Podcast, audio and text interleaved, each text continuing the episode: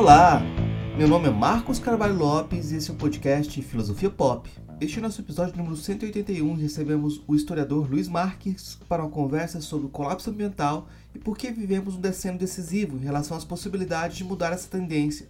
Luiz Marques é professor livre-docente aposentado e colaborador do Departamento de História do Instituto de Filosofia e Ciências Humanas da Universidade Estadual de Campinas, Unicamp, onde foi cofundador do curso de pós-graduação em História da Arte. Nos últimos 15 anos tem se dedicado à docência e à pesquisa sobre as crises socioambientais contemporâneas. Nessa direção publicou os livros Capitalismo e Colapso Ambiental e o, o Decênio Decisivo, Propostas para a Política de Sobrevivência. Esses dois livros são mote para a nossa conversa de hoje. Filosofia Pop é um podcast que aborda a filosofia como parte da cultura. A cada 15 dias, sempre às segundas-feiras, a gente vai estar aqui para continuar essa conversa com vocês. Intercalando com nossos episódios normais, de quando em quando, vamos apresentar episódios de entrevistas temáticas especiais. Você pode encontrar mais textos e informações no nosso site, filosofiapop.com.br. Temos página no Facebook, Instagram, perfil no Twitter e canal no YouTube. Nosso e-mail é contato@filosofiapop.com.br. Se gosta do conteúdo do podcast, apoie nossa campanha de financiamento coletivo no Catarse. O endereço é catarse.me barra filosofia pop. A contribuição mínima que pedimos é R$ 5,00 mensais. Se preferir, pode contribuir através do nosso Pix, que é contato@filosofiapop.com.br. Se não pode contribuir, ajude divulgando, comentando, indicando para amigos.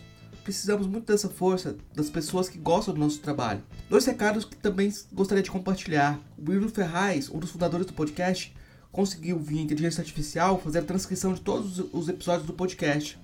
Mas é claro que essas transcrições precisam de uma revisão para serem compartilhadas. Então, se você, ouvinte, tiver interesse em revisar alguns episódios dessas transcrições, entre em contato com a gente. O segundo recado é que está em pré-venda no site da editora APQ o livro Entusiasmo dos Deuses, ensaio sobre filosofia e cultura popular brasileira, que reúne textos sobre Cazuza, Caetano Veloso, samba, telenovela brasileira, carnaval, futebol e companhia. Se gosta da abordagem desse podcast, provavelmente vai gostar do, do livro. Confira lá também. Vamos então para nossa conversa com Luiz Marques sobre colapso ambiental.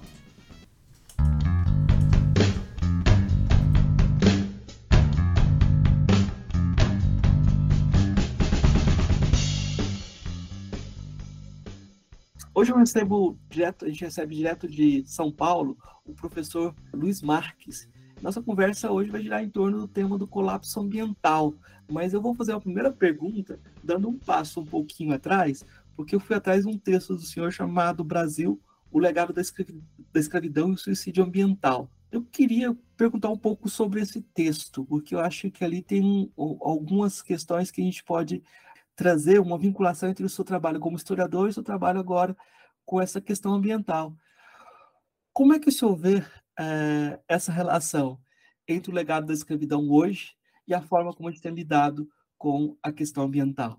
Olha, Marcos, tem um vínculo, sem, sem dúvida nenhuma. Eu acho que tem vários vínculos.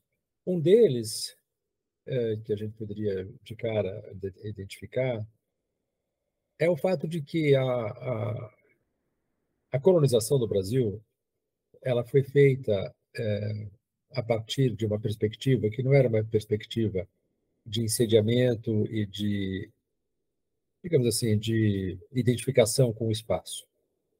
Uh, ela era alguma coisa que sempre foi da ordem da rapina, da ordem da extração uh, imediata do maior lucro possível. E esse é um traço muito fortemente é, muito permanente, né? muito fortemente permanente na história do Brasil até hoje. A maneira como nós tratamos é, os indígenas e como nós tratamos os trabalhadores, que eram escravos, é muito parecida, é, tem vínculos muito próximos, tem uma quase é, identificação com a maneira como nós tratamos a natureza no Brasil. É, para esse modelo de ocupação do território, na verdade se trata muito mais de uma ocupação do território do que qualquer outra coisa, é, o que é preciso é retirar aquilo que é, que é possível retirar, seja no solo, seja no subsolo, tudo aquilo que não tem uma, uma função é, econômica imediata é, é considerado um, um estorvo, é considerado alguma coisa que tem que ser suprimida. a floresta, a biodiversidade, os solos, a riqueza dos solos, uh, tudo isso faz parte daquilo que o sistema econômico considera como externalidade, que não interessa, que não, não entra no âmbito da relação investimento-lucro. E essa é a maneira como se trata também os trabalhadores no Brasil. Então, isso é, é alguma coisa que tem um enorme denominador comum. O Brasil é um país no qual a elite não se identifica é, com, com a sociedade. É, ela, essa não identificação é, é, é mais do que uma não identificação, é uma hostilidade, é um horror, é uma maneira de rejeição muito grande. É, então, você se lembra quando havia aqueles, aqueles comentários de que o aeroporto estava parecendo uma rodoviária? Isso porque no primeiro governo, no segundo governo Lula, não me lembro bem, tinha havido um aumento, uma, uma inclusão um pouco maior de certos estratos da sociedade que tinham agora um pouquinho mais de poder aquisitivo e podiam é, viajar de avião. Isso causou uma enorme, uma enorme rejeição. A mesma coisa aconteceu quando se começou a, a rejeitar é, jovens da periferia que começaram a frequentar os shopping centers é, mais é, chiques de São Paulo. Tipo, não sei nem quais eram, tipo shopping center do Guatemi, coisa assim. Então, essa é, é, é, o traço dominante, né? É o traço dominante da, da, maneira como a classe dominante, os ricos no Brasil, veem a sua própria sociedade. É que é um pouco diferente daquilo que aconteceu, por exemplo, em outros países, como a França, etc. O, o, o, o francês rico, ele pode não ter nenhuma solidariedade com o francês pobre, mas ele se julga conacional. De alguma maneira, os dois compartilham alguma coisa. Uh, isso, isso é raro no Brasil, isso não aconteceu nunca no Brasil. É, malgrado ufanismos nacionalistas de tipo militar, etc, etc. Mas isso nunca foi um, um sentimento de fato compartilhado. Foi sempre uma propaganda, pois a Globo é, encampou essa propaganda da ditadura, o Brasil, ame ou deixo, etc, etc. Mas não é, nunca, nunca se tratou efetivamente de um sentimento compartilhado. Eu acho que aí você, no texto, você é, coloca bem como essa lógica do desenvolvimento permanece, né? Como essa apropriação de todos os espaços, né? Eu gostei da metáfora de você falando que colocou a imagem de como a ditadura brasileira é, trouxe essa necessidade de explorar a Amazônia, né? e colocou-se é, como a, aquela que se impunha pela tortura e pela serra elétrica. Você tinha ah, esses dois lados da, da ditadura, né? É, por, uma, por, uma, violência, mas por essa ideia de nós vamos ocupar o espaço e é, até mesmo uma tolerância em relação a essa ocupação dos espaços vazios, né? Você pode, ah, não, movimento sem terra, se mandar eles para a Amazônia, tudo bem. É como se você tivesse uma tolerância porque você está promovendo o desenvolvimento. Essa ideia de fundo acaba ainda estando presente nesse discurso que ascendeu no, recentemente no Brasil e, é, ou melhor, é, ele nunca desapareceu totalmente, né? essa, essa ideia de um tipo de desenvolvimentismo e de uma marcha para o oeste que significa uh, extrair tudo daqui, meu time vai ter que sair de outro lugar. É como se você tivesse é, uma continuidade é. de exploração, né? É, o, essa, essa, essa, essa ideia da tortura e da serra elétrica, é, a tortura não era apenas uh, contra os, os, opositores políticos, claro que ela era mais dirigida a eles, uh, mas ela era também contra os indígenas. É, sabe que aquele, o nome dele agora, esqueci o nome dele agora, Valente, escreveu um livro magnífico chamado Os Fuzis e as Flechas. Uh, ele, ele e, e, não só ele, como em suma, a Comissão da Verdade mostrou que houve pelo menos 8 mil uh, assassinatos, 8 mil indígenas assassinados apenas ao longo do processo é, da, da, da, construção da Transamazônica. A propaganda era a propaganda militar era essa, era a propaganda né, dar terra a homens sem terra, como é que é? terra aos, é, agora esqueci, mas é uma coisa tipo dar terra terra sem homens aos homens sem terra. Era essa a ideia, né? dar terras é, sem homens aos homens sem terra. E como se a Amazônia não tivesse homens, né? como se a Amazônia não tivesse uma longuíssima é, um, um, um povoamento é multimilenar e que tinha com a, com a floresta uma relação muito harmoniosa. É, tanto é que a floresta, praticamente, a floresta amazônica no Brasil, até os anos 50, até mesmo no começo dos anos 60, ela era, ela estava numa situação substancialmente idêntica à, à situação da floresta em 1500. Ela, ela não tinha sido efetivamente eh, violentada. A coisa, de fato, acontece com os militares a partir de 1970. E não se trata de um processo, é, de uma dinâmica, de uma engrenagem, digamos assim, um pouco é, inconsciente. Se trata de um programa, um programa é, prioritário. Né? Os militares fizeram males que não se pode nem, nem nomear. Mas talvez o maior mal que, ele produzi, que eles produziram foi a destruição da Amazônia, foi a, a instauração da lógica da destruição da Amazônia. E isso é exatamente o legado que foi é, reassumido pelo Bolsonaro. Eu sempre, sempre digo que o desmatamento da Amazônia, é, bom, foi retomado depois pelos governos civis de uma maneira brutal. É, mas esse, esse desmatamento nunca tinha sido, vamos dizer assim, vai, do Itamar, do Collor, antes, é, desde o Sarney, ele nunca tinha sido, portanto, desde 1985, vamos dizer, ele nunca tinha sido, nunca tinha estado no centro de um programa de governo. Ele era resultado de uma negligência do governo, de um desinteresse pelo assunto, de, de uma certa fraqueza em relação às pressões do agronegócio. É, com o Bolsonaro, ao contrário, o desmatamento se trata, passa a ser um programa de governo, passa a ser uma prioridade do seu governo. Destruir a Amazônia é, é uma missão para o Bolsonaro. E essa missão é uma missão que ele traz da sua formação de militar. Então é muito curioso, porque os militares é, falam, não, imagine, nós, os, lembrem do Marechal Rondon. Né? De fato, o Marechal Rondon foi um, foi um personagem da história do Brasil que teve um aspecto muito positivo, mas não tem absolutamente nada a ver com aquilo que depois ocorreu. É. Então, os militares são os primeiros a desonrar o nome do Marechal, porque eles, eles se, se reivindicam esse legado e, ele, ao contrário, eles são o contrário desse legado. Essa, esse tema do desenvolvimentismo dos militares me fez lembrar a fala do Edson Caiapó, que ele diz que a palavra desenvolvimento diz bem isso, desenvolver-se, você se desliga do seu ambiente. Você está é. envolvido e você deixa de se desenvolver com aquele ambiente, você se desprende daquele ambiente e você não leva em conta aquilo que você está fazendo em relação àquele ambiente, porque uh, você está produzindo algo diferente, né? Então, uh, um rio que estava ali, você polui ele todo, e você não está levando em conta essa poluição, porque você desenvolveu.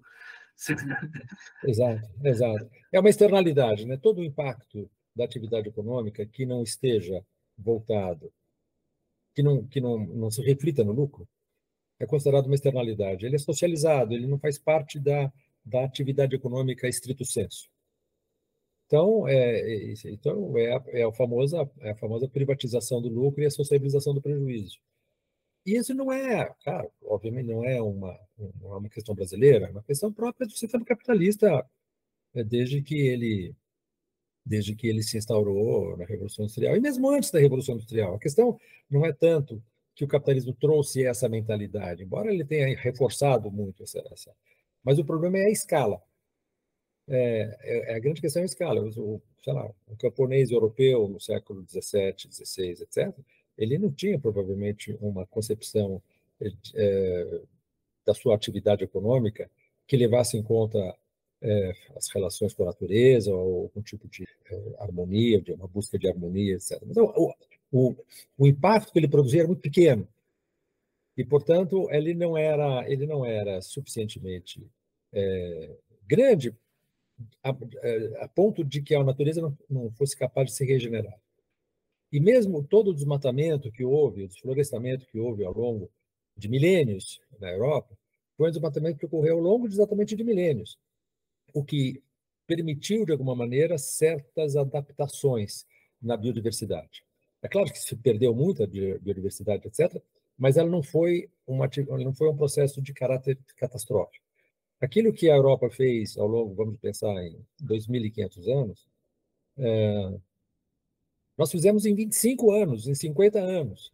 E, e, então, a escala e o tempo da destruição é que são as variáveis mais importantes quando se fala, por exemplo, em, em destruição, em, em adaptação, sobretudo.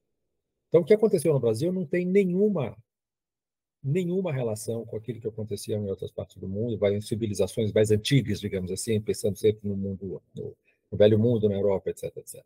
Porque exatamente os negacionistas falam isso, ah, mas a Europa já desmatou tudo e agora não estão querendo que nós desmatemos. Né? Não tem nada a ver um processo com o outro. É, o processo de desmatamento na Europa foi um processo de ocupação muito lenta, etc, etc, e num período no qual não havia consciência da, da, das ameaças que o desmatamento representa. É, então, é como você dizer, ah, você sai na rua e mata uma pessoa, sim, mas os romanos faziam isso é, com todo mundo lá, por que, que eu não posso fazer? Né? Agora vocês não querem que eu faça? Nós, os romanos já mataram todos a Dácia, destruíram a Dácia, por exemplo, né? O, o Trajano destruiu a Dácia, por que, que nós não podemos destruir nós? Agora vocês estão querendo criticar a gente. É a mesma coisa. Quer dizer, é um outro mundo completamente diferente, e esse tipo de argumento é claramente um argumento de um, de um homem cínico, né? de um homem ou que, que alia cinismo e ignorância. Né? Como o senhor é, é historiador, eu fiquei pensando aqui como é, a narrativa comum que a gente tem sobre a história do Brasil, comparando com os Estados Unidos, né? Que você tinha a colônia de povoamento e a colônia de exploração no sul dos Estados Unidos, e o pessoal geralmente fala que no Brasil era o inverso, que o Nordeste era a colônia de exploração, que dava certo, tinha plantation lá, e o pessoal no, São Paulo era com a colônia de povoamento. Por isso que você inverteu os polos, depois desenvolveu São Paulo. Só que, pera lá, São Paulo, o pessoal estava fazendo rapina fazendo rapina no Brasil inteiro, assim, eles entraram para explorar e não era essa questão de povoamento, nunca estava no, no, foco. Não, é. tipo, eu, eu, falo isso porque eu sou de Goiás, o sonho do goiano, ó, tipo, nosso símbolo é o bandeirante. É. A estrada que eu pego para ir a São Paulo, para ir a Campinas toda semana quando vou dar aula, chama-se Bandeirantes. E pois. o grande monumento do, da, do Ibirapuera de São Paulo é exatamente um, uma homenagem aos bandeirantes, que eram claramente facínoras, eram facínoras profissionais. É, homens eram, eram aquilo que hoje nós poderíamos chamar de milícias, se eram as milícias da época, eram criminosos, era o crime organizado, que não era considerado como crime.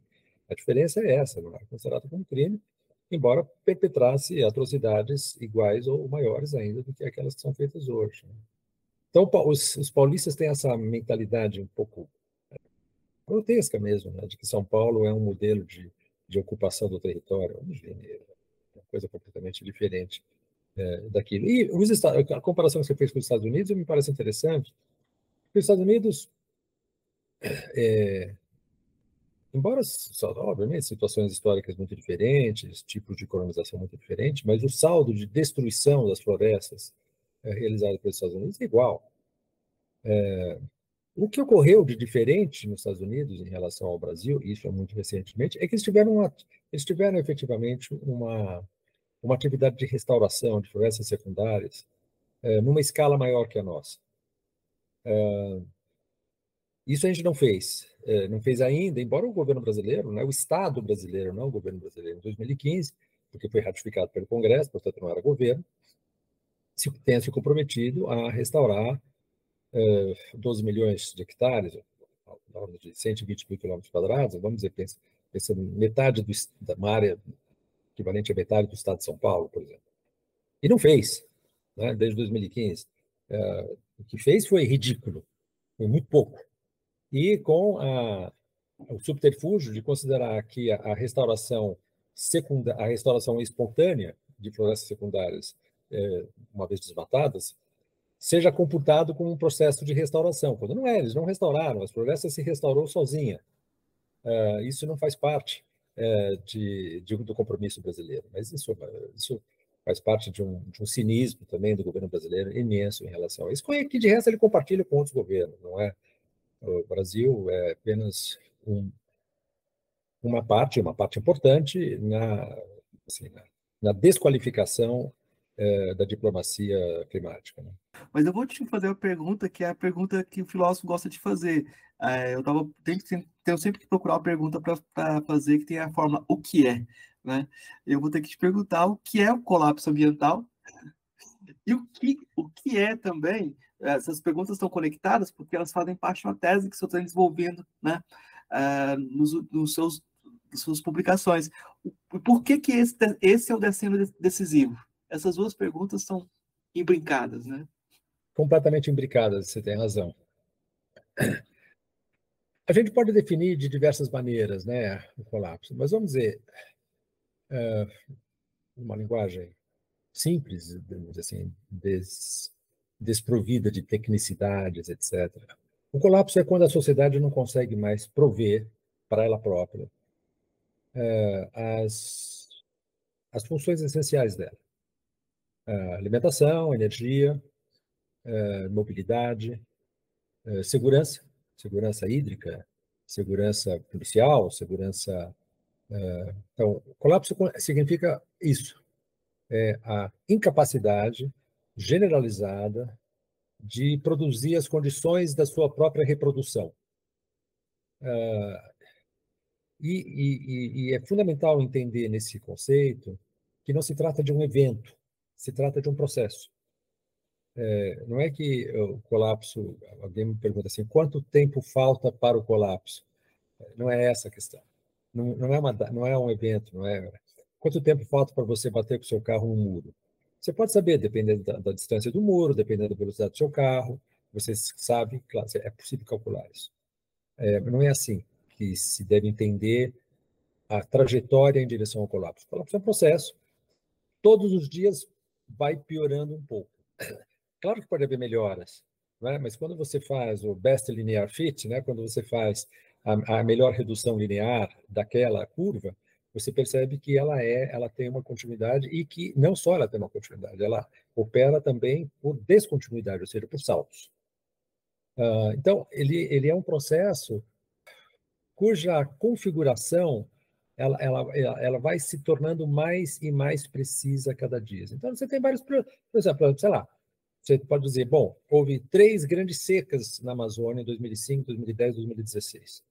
Bom, cada uma dessas secas seriam secas do tipo que poderia acontecer em um século, ocorrer entre 2005 e 2016. Então, há um aumento da frequência de eventos que seriam de escala secular, digamos assim a, a, a inundações também, que são exatamente uh, maiores do que aquelas que se poderia imaginar no seu dia a dia. Uh, por exemplo, quando aconteceu em fevereiro desse ano, no carnaval desse ano, uh, essa catástrofe no litoral norte de São Paulo, de Pertioga até São Sebastião, etc., choveu ali, se eu não me engano, 680 milímetros em 24 horas, o número não me lembro exatamente esse, mas é essa ordem, que é maior, o maior nível de, é, de precipitação é, num tempo tão, não, tão curto. Então, você começa a, a, romper barreiras cada vez mais rapidamente. Então, por causa de, de por exemplo, o caso de uh, recorde de calor. De 1900 a 1980, segundo um dado do NOAA, um dado do National Oceanic and Atmospheric Administration, para o mundo como um todo uh, um novo recorde de calor, um novo recorde global de calor, de calor ocorria entre 1900 e 1980 a cada 13 anos. De 1980 até 2020, ele ocorre a cada 3,5 anos. Então, você percebe que há, é, esse, isso significa colapso. Colapso significa um, um, o conjunto de indicadores que convergem em direção a uma mesma direção. E essa direção significa qual? Significa uma direção que é cada vez mais hostil à capacidade da sociedade de se prover das suas necessidades básicas. Entre os quais, por exemplo, a agricultura. Então, as pessoas podem dizer, não, mas veja, está aumentando a produção agrícola. De fato, está aumentando a produção agrícola. Ela está ainda aumentando, mas ela vai diminuir.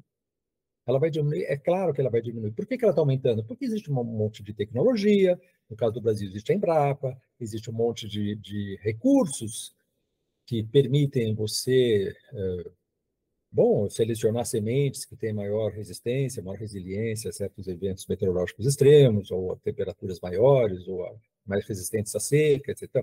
Mas esse, essa capacidade de adaptação ela é muito limitada e ela não corresponde à velocidade uh, em que os, os processos de, os, de uh, os processos adversos do ponto de vista do sistema Terra, de forma geral, vão, vão, avançando.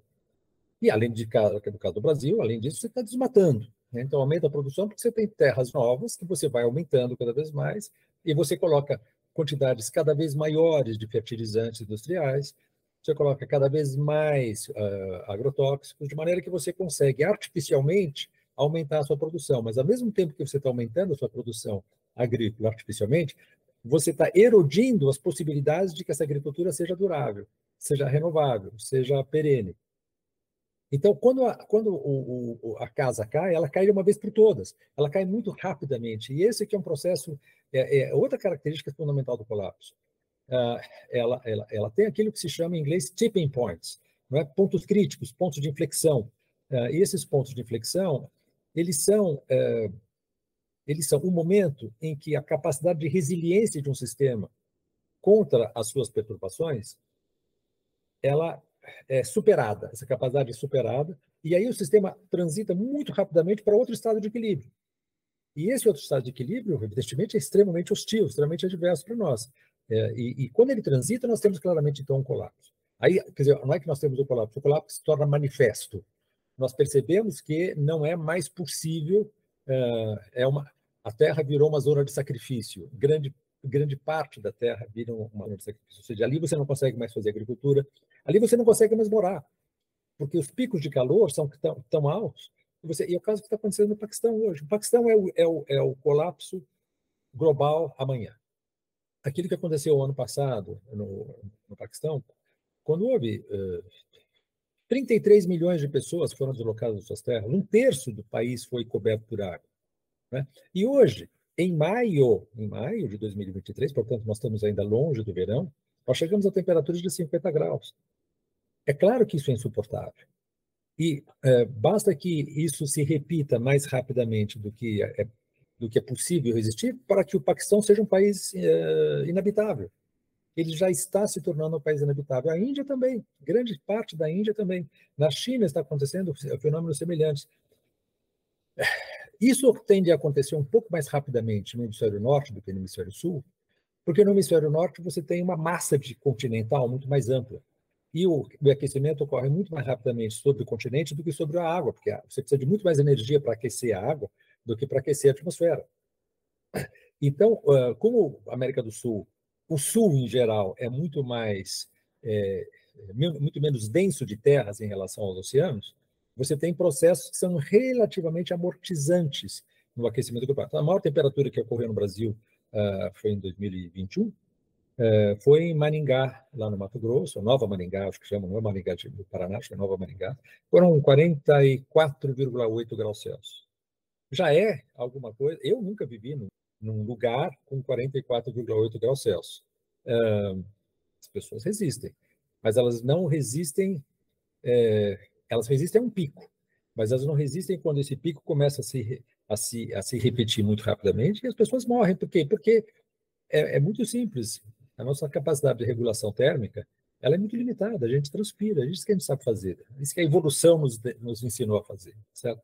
Então, isso é a primeira questão do que é o colapso. A segunda questão, porque esse decênio é decisivo, já está embutida na resposta, no sentido em que, é, como esses sistemas de desequilíbrios dos ecossistemas, do sistema Terra como um todo, por, basicamente, vamos dizer, clima, biodiversidade, mesmo poluição, uh, esses sistemas eles têm atratores de estabilidade. Quando esse tipping point é ultrapassado, quando esse ponto de inflexão é ultrapassado, esses atratores de estabilidade, que trabalhavam a favor da estabilidade do sistema, começam a trabalhar agora no sentido contrário. Eles começam a trabalhar no sentido de acelerar a transição para outros estados de equilíbrio, que são, obviamente, estados que podem ser o de um sistema extremamente hostil às sociedades, mesmo inabitável. Ora, quanto mais nós atrasamos a nossa capacidade de mitigação dos fatores que levam a, por exemplo, ao aquecimento global, mais nós estamos dando espaço para as alças de retroalimentação autônomas do próprio clima agirem por conta própria. Mas nós estamos permitindo que essas alças de retroalimentação assumam o comando do processo do sistema climático. Então, cada vez mais a nossa capacidade de interferir se torna o esforço para interferir é maior e o resultado é menor. E nós estamos exatamente no, no decênio em que nós podemos ainda interferir de uma maneira significativa nessa trajetória de colapso. A partir dos anos 30, quando nós chegarmos a, uma temperatura média global uh, entre 1,5 e 2 graus Celsius, os impactos que, que, que isso desencadeará vão de tal maneira perturbar as sociedades que a capacidade que elas têm de operar reversões ou, ou, ou mitigações ou adaptações vai diminuindo muito bruscamente. Uh, quando você tem uma quebra de safra, tudo bem, uma quebra de safra acontece, sempre aconteceu. Quando você tem no ano seguinte, ou dois, três anos depois, outra quebra de safra, e depois mais outra quebra de safra, etc., etc., a sua capacidade de recuperação diminui. Uh, ela diminui, ela tende a se neutralizar. Porque você, você teve que administrar grandes prejuízos e não teve tempo para se recuperar para o próximo impacto. E é isso que vai exatamente acontecer uh, se nós já, neste momento, não começarmos a mudar de trajetória. Né? E o que é mudar de trajetória? Nós sabemos, é muito simples. Né? É muito simples, teoricamente falando, é muito complicado politicamente falando, mas é muito simples teoricamente. Significa que nós temos que parar de emitir uh, gás de efeito estufa, queimar combustíveis fósseis. Então, a nossa matriz energética tem que, tem que transitar para outro tipo de, de produção, de, matriz, de matriz, uma matriz tem que ser renovável, de baixo carbono, etc. Eólica, placa fotovoltaica, etc. Uh, e é importante lembrar que nenhuma, nenhum sistema de produção de energia não combustível hoje dá conta de substituir os combustíveis fósseis. Isso implica uma coisa muito simples: nós vamos ter que diminuir o nosso consumo de energia. Nós temos que diminuir as nossas expectativas, os nossos estándares de, de, consumo energético. É muito difícil convencer as pessoas é, disso, mesmo aquelas que têm um, um, mesmo aquelas que têm um consumo energético muito pequeno, porque a expectativa delas é aumentá-la. Uh, isso é o primeiro ponto. A segunda ponto, nós temos que diminuir, nós temos que zerar o desmatamento e começar a restaurar as florestas, porque as florestas são a grande a grande captadora, o grande sumidouro de carbono na atmosfera através da, da fotossíntese. Então, nós estamos, como existe uma relação direta entre o nível de concentração atmosférica desses gases, sobretudo o CO2, mas o metano também, o óxido nitroso também, mas o, o, o CO2 é mais importante ainda. Uh, quanto mais uh, quanto mais quanto maior a concentração desses gases, maior o aquecimento, porque eles captam energia e retêm a energia de rebatimento né, uh, da energia solar para fora do sistema Terra. Quanto maior, então, é a quantidade desses gases, maior maior calor. É uma coisa muito é uma coisa simples que qualquer criança pode entender. Se você reduzir ao, ao essencial, né? pega um corpo qualquer, qualquer corpo. Estamos falando da Terra, pode ser qualquer corpo. Se ele recebe mais energia do que ele é capaz de dissipar, o que, que acontece? Ele esquenta. Se ele dissipa mais energia do que ele recebe, ele esfria. Não existe possibilidade de não entender esse fato. Ora, nós recebemos uma quantidade X constante, com variações muito pequenas, eh, de, eh, de energia solar. Uh, e nós uh, estamos diminuindo a nossa capacidade de dissipação, porque nós estamos alterando a composição química da atmosfera. E essa nova composição química da atmosfera, hoje 50% a mais de CO2 do que havia antes da período pré-industrial, é... o que, que acontece?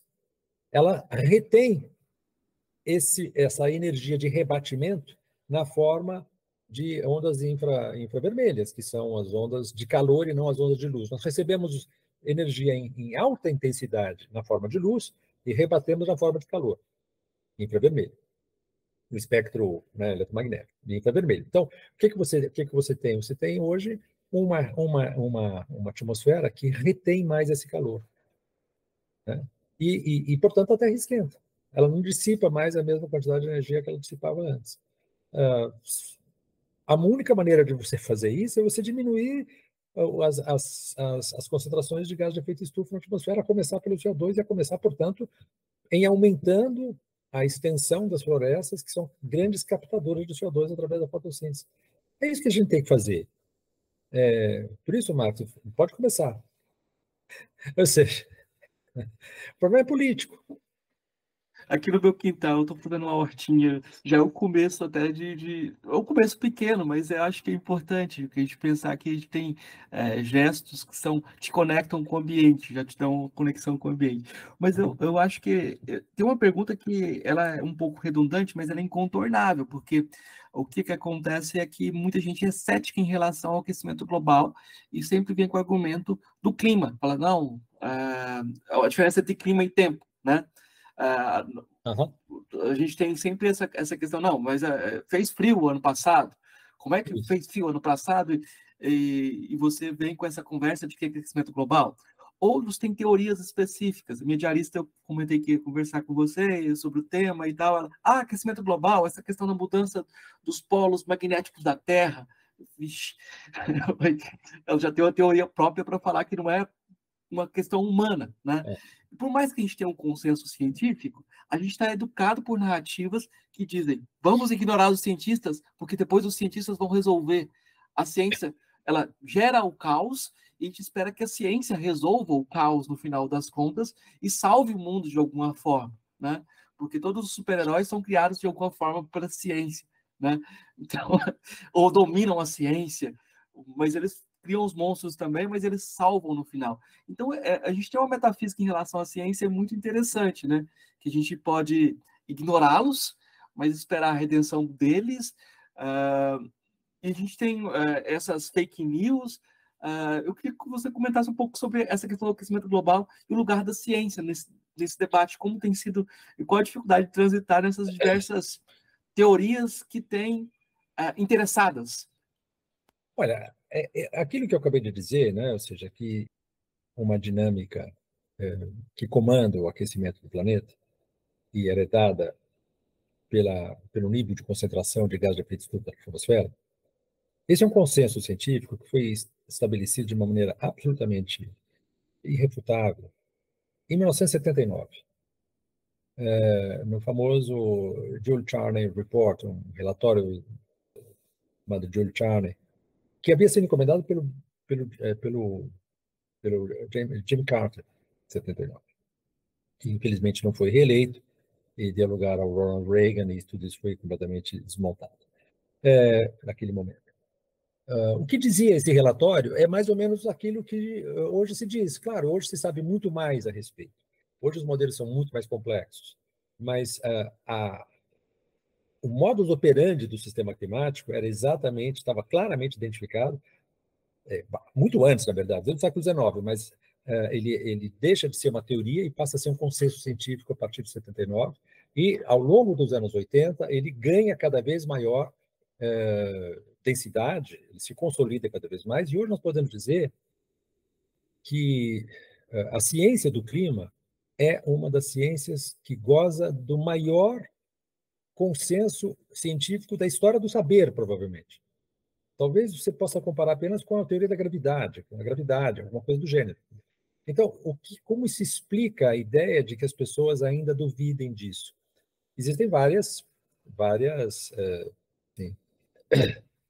várias narrativas falsas que são produzidas muito, muito, muito é, consistentemente pelo sistema econômico, pelas petroleiras. É aquilo que aconteceu com o cigarro nos anos 60, 70, que aparecia publicidade de médico nos Estados Unidos com é, um, um, um, no bolsinho do, do, do, colete deles com um maço de cigarro, dizendo eu fumo Luke Strike, porque Luke Strike não faz mal. Né? Então, eram os próprios médicos dizendo, então você tinha claramente. Então, basicamente, o que, o a, a estratégia fundamental uh, dos negacionistas tem uma quantidade inimaginável de dinheiro nisso.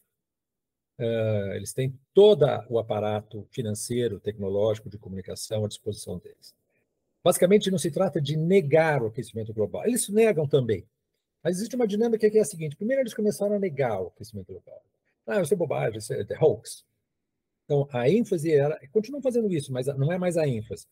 A ênfase no começo era negar. É, em segundo lugar, bom, como não dava mais para negar, porque existe uma coisa chamada termômetro, e as pessoas começam a perceber que existem médias que são cada vez mais elevadas, você não, não, tudo bem, mas não é humano, não é a causa não é não é não é antropogênica, ou seja, não foi causado pela atividade humana, foi causado uh, por aquele que mudança de polos, porque o, a, a, radiação solar está aumentando, uh, tudo um conjunto de, de, de disparates, né, que não tem nenhum fundamento científico. Uh, ah, para explicar, em todo caso, o aquecimento, que, que esteja havendo efetivamente uma mudança de, de, polos, sim, mesmo tem nada a ver com aquecimento, tá certo? Então, qualquer, qualquer coisa é, é qualquer, qualquer coisa é pretexto para é, deslocar a causa fundamental, que é a causa da, da produção de energia e desmatamento. Quando não dá mais para negar que seja humano, ah, eles passam por uma terceira ênfase. Pensa que não, tudo bem, tem aquecimento, é humano, mas é bom. É bom, o CO2 é bom, veja, o CO2 é bom para as árvores, tá é, é fotossíntese, quanto mais CO2 houver na atmosfera, mais fotossíntese, mais será bom para as plantas. Então, essa, esse, esse deslocamento, esse duplo deslocamento, né? não existe, existe, mas não é humano. Ou existe, é humano, mas, mas não, é, não é problemático. É mais ou menos a linha mestra do desenvolvimento uh, do, do aquecimento. Agora, como argumentar? O, o argumento deles é um argumento muito inteligente, que é não negar a existência da ciência, mas dizer, não, a ciência está dividida. Ah, tem muito cientista aí que diz que não é verdade. É, tem muita discordância, mas isso, essa, é um, essa é uma estratégia muito inteligente, porque você inocula a dúvida, da mesma maneira que o cigarro. Não, tem muitos cientistas que dizendo que o cigarro não tem nada a ver com câncer.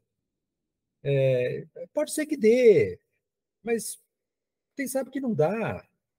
Entendeu? Então, quando você quer ouvir, você é um fumante, você quer ouvir que talvez o cigarro não cause câncer, você abraça aquela causa. A mesma coisa acontece hoje. Quando você quer ouvir que finalmente, quando você é, emite CO2, talvez não seja a causa fundamental do aquecimento global, você, você, você é um terreno fértil. As pessoas são, serão um terreno fértil para acreditar em todo tipo de falsidade que possa, de alguma maneira, de alguma maneira, eh, digamos assim, favorecer a zona de conforto. Não é? Porque não é só não é só a corporação maligna, elas são malignas mesmo, não é o ponto, mas não é apenas. Elas poderiam ser tão malignas quanto elas quisessem, mas se elas não encontrassem um, um terreno fértil, onde, onde vicejassem as mentiras, elas teriam muito pouco, muito pouca eficiência. Né? É, então, na verdade, é que existe uma, um, um casamento entre, de um lado, um vetor de mentira, que é extremamente forte, extremamente poderoso, é, e hábil na construção de narrativas, e, de outro lado, um público que quer acreditar neles. Né? Então, é, é, é, essa a grande, é a grande força do negacionismo, porque ele fala aquilo que eu quero ouvir. É, eu, eu acho que quando a gente fala, por exemplo, de transição de carbono, eu vou te dar dois exemplos que são contemporâneos, que tem muitas questões embutidas neles para a gente desenvolver. O primeiro vem lá de Moçambique, que a gente está com uma guerra no norte do Moçambique, e um dos fatores da guerra é o petróleo que existe no norte de Moçambique e que tem uma empresa uh, francesa Total que está explorando lá o petróleo. Há pouco tempo, a Total mandou um relatório para o governo dizendo que o governo devia retirar as tropas de Moçambique, do, do, do exército de Moçambique da região, e deixar ser ocupado pelo exército de Ruanda. Então, aí você fica o interesse do, do, capital, do petróleo da, da corporação é maior e, e, eles querem desmembrar o, o próprio Estado uh, como uma forma natural. É como se o Estado não conseguisse gerir também essa situação também. Né? É, um colega meu moçambicano, o Severino Goiânia, que é um filósofo, ele diz, não, vamos, vamos separar, vamos dividir Moçambique. Estão promovendo a guerra civil aqui, vai ter essa divisão porque tem o interesse do petróleo parece ser inevitável, o pessoal não está percebendo que uh, esse jogo uh, a gente não consegue modificar. E ele, ele é um entusiasta da, da mudança de combustíveis fósseis, só que essa conversa não pode nem ser articulada. Não tem espaço para ser articulada. Aí eu, tentando consolá-la, falei: aqui no Brasil, na Amazônia, o debate é na mesma direção, porque o pessoal tem jazidas de petróleo lá, a Guiana está explorando, a França está explorando através da Guiana, e aqui no Brasil houve um primeiro, a, a negação da FUNAI foi, é, da, da, exploração na Foz do Amazonas foi publicizada, e o governo ficou muito chateado com isso, porque, na verdade, tem que ser autorizada. A questão é como e quando. Porque você não pode deixar de explorar. Isso, é, é, é, há uma espécie de narrativa da inelutabilidade, é inelutável. Nós precisamos do petróleo, porque senão nós, vamos nós não vamos nos desenvolver, e se nós não vamos desenvolver, nós vamos ficar para trás, enquanto que os outros países estão explorando petróleo, e a gente não. Né? Então, essa, essa narrativa é uma narrativa, é, é, a mesma do tipo, ah, mas a Europa já desmatou, por que, que a gente não desmata também? Agora estão querendo que a gente não desmate, mas eles estão desmatando. Então, é, é a mesma coisa, claro, e você vê que a, a questão do petróleo é, é... Tem, tem, mais um complemento que eu acho importante, que é o argumento de quem diz, não, só com esse dinheiro que vai vir que a gente vai poder promover a economia diferente. É, a é. transição vai ser financiada pela destruição. Para descarbonizar, a gente vai carbonizar bastante. Eu vou, eu vou, eu vou parar de fumar, mas para eu parar de fumar, eu tenho que fumar mais cigarros do que aquilo que eu fumava antes. É, é, é uma lógica que não é. Talvez você tenha que chamar aquele grande lógico, lógicas paraconsistentes, para entender um pouco isso. Mas, mas evidente, o senso comum percebe que isso é verdade, evidentemente é uma fraude. É, e, e, e, e, talvez o ponto fulcral, quando você compara o caso é, de Moçambique com o caso brasileiro, não é nem tanto o petróleo, mas é o agronegócio. O agronegócio é o inimigo público número um do Brasil, e por extensão da humanidade. Porque se você pegar as quantidades de emissões de gás de efeito estufa no Brasil, a maior parte, a parte do leão, 70 e tantos por cento, provém dessa aliança maligna entre agricultura e desmatamento. Agropecuária, sobretudo, porque o gás, porque o gado bovino no Brasil, é, o gado bovino, emite metano, da atividade entérica dele, a rota e faz pum, né, de metano. E, uh, uh, e nós temos uma quantidade de gado no Brasil que é maior do que a população humana. Né? Então, a última número do, IBGE dava 226 milhões é, de cabeças de gado para uma população humana de 213, 14. Uh, então, não é assim que pode funcionar. Então, o, o, nós temos. E agora, aí quando você fala numa questão que é importante, o que, que nós podemos, nós, como cidadãos, é, fazer? É, uma coisa fundamental é parar de comer carne. Ou diminuir drasticamente o consumo de carne, porque o consumo, 40 e tantos por cento, se não me engano, 42 por cento, é, do gado brasileiro está concentrado hoje na Amazônia.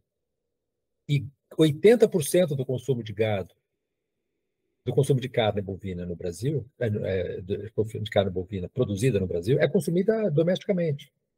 Então, quando nós colocamos um bife no nosso prato, a gente está é, diretamente vinculado ao desmatamento da Amazônia. Então, se é possível nós é, tomarmos em mãos, e, pelo menos em parte, naquilo que nos é possível como indivíduos, tomarmos em mão essa questão, é, é, é básico, é só mudar o seu regime alimentar. Ou diminuir drasticamente, porque tem pessoas que têm mais dificuldade. Tá? Então, consuma, consuma menos. Consuma menos. Se você vai, vai perceber que é bom para você, porque o consumo de carne vermelha hoje em dia é considerado potencialmente cancerígeno, nos níveis em que é consumido hoje. Uh, é bom para o bicho, das contas, o bicho não quer morrer, né? não quer virar bife para você. E é bom para o é bom sistema Terra, é bom para os ecossistemas, é bom para o clima, é bom para.